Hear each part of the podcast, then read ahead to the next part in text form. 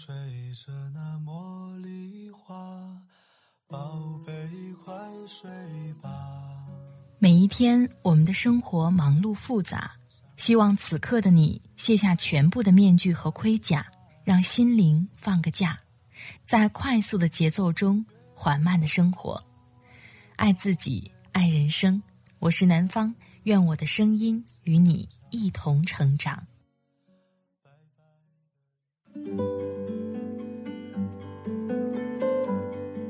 嗨，你好，这里是快节奏慢生活，我是南方。今天你过得好吗？经常提到断舍离，我自己也在生活里不断的去践行，但是我发现会有一个问题，就像减肥一样，有的人呢，在经历一番刻苦的断舍离之后，反而会复买复购，买更多的东西去填补内心的空虚。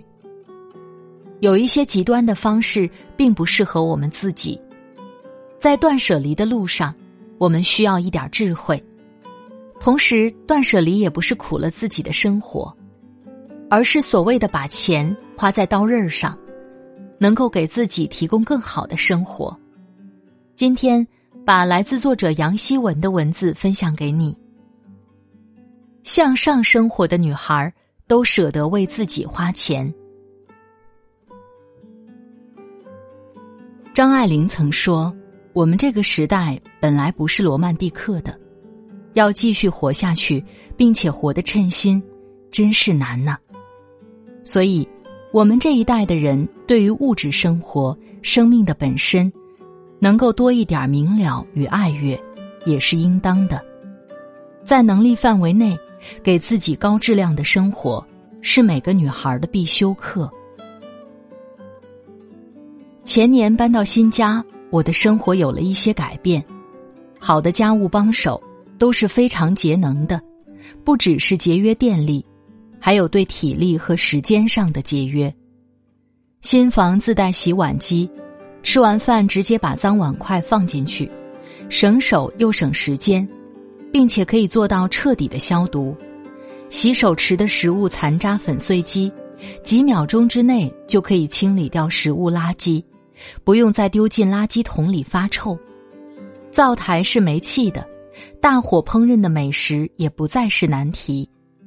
彼得又搬回家一个烘干机，在新西兰阴晴不定的冬天，再也不用抢在变天前把半湿的衣服从晾衣架上拿下来。我似乎更懒了，可什么事也没有耽误，生活居然更轻松、更便利。这是我从前未曾体会过的生活。小门小户出身的女孩子，事事要亲力亲为，一切可以用时间和体力解决的事情，绝不舍得用金钱。可是这一种思维习惯会让人越来越狭隘，拒绝更好的生活帮手，就是拒绝更好的生活品质。到头来，失去许多时间和精力。反倒是一笔不值的买卖。在这次不太好的家务体验后，我径直奔去家电商场，在柜台前看销售展示最新款的吸尘器。他说：“经常使用的家务帮手，一定要是高级的、解放双手的。”我觉得他这句话比任何一句广告词都好。到底是见了许许多多备受家务折磨的人。才知道可靠的家务帮手能给人多少自由。故事的结局是，我买了挺贵的家用电器，但居然一点也不心疼。大概是我遇见了这一种未来，一个勤劳的女人，她终于也变得智慧一点了。说来奇怪，习惯消费稍微贵点的东西，恰恰是从断舍离开始的。二零一九年，我决心断舍离，从家中翻出一系列闲置物品，从生活用品到护肤品，再到衣服配饰，不难发现它们的共同点：便宜、耗时、易坏或易过时。不夸张的讲，断舍离这个决定让我发现，一个看似整洁的家，其实至少半数物品都没有发挥应有的作用。断舍离到底是什么？我开始思索，它是让人告别无用物品的过程，更令人醒悟，一个人应该追求的不只是断舍离，还有断舍离之后更好的生活品质。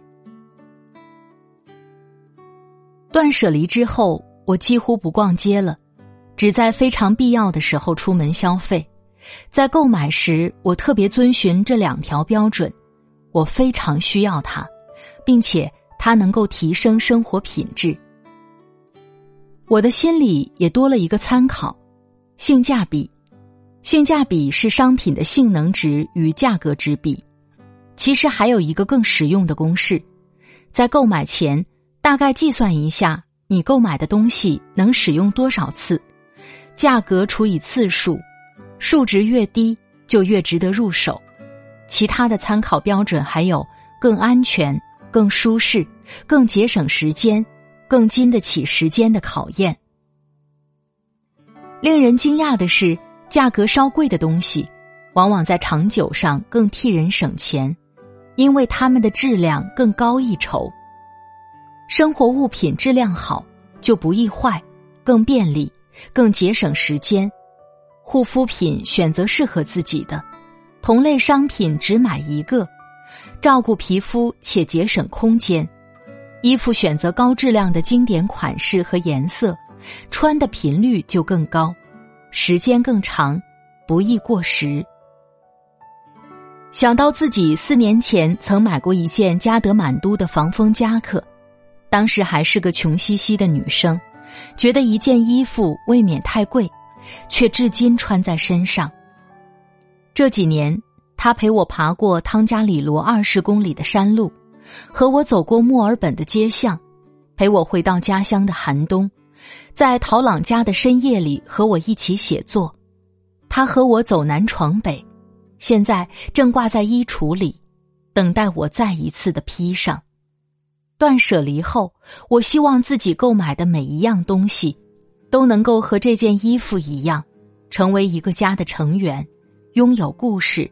陪我长长久久，不舍得给自己花钱是我极大的毛病。从小就早熟懂事，理解一个普通家庭的艰辛，不敢轻易管父母要什么。长大后自带贤惠气质，花钱只看有没有用，从不问喜不喜欢。尽管已到了可以支付独立生存价码的年龄，却还是不敢自作主张的对自己好。内心的声音永远是：我还有房租要付，油钱要省，饭钱要付，其他一切我不值不配。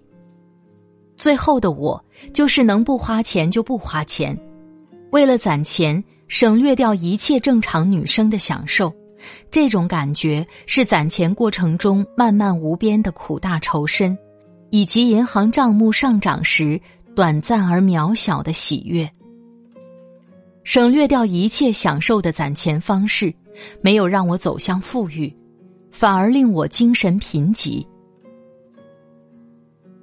从前买一杯咖啡的间隙，人是喜悦的；看看咖啡馆的装潢，瞧瞧人来人往的客人，心想未来我也要去学打咖啡这个浪漫的技能。而后来的自己，已经习惯说着“算了吧”。我穿过时的衣裤，常灰头土脸的出了门。我不舍得报名去打咖啡班，因此继续把一份恨透了的工作做下去。我休息日窝在家里不出门，在一台电脑上戳戳点点着挖矿小游戏。我憎恨世界的无聊，人也抑郁而颓废。我变得有点脱节，有点狭隘，当然还有点委屈。我错过的不仅仅是享受，也是暗藏在享受背后的机会，变美、增多见识、激励自我、提升自我的机会。我渐渐打开自己，是意识到生活日渐封闭。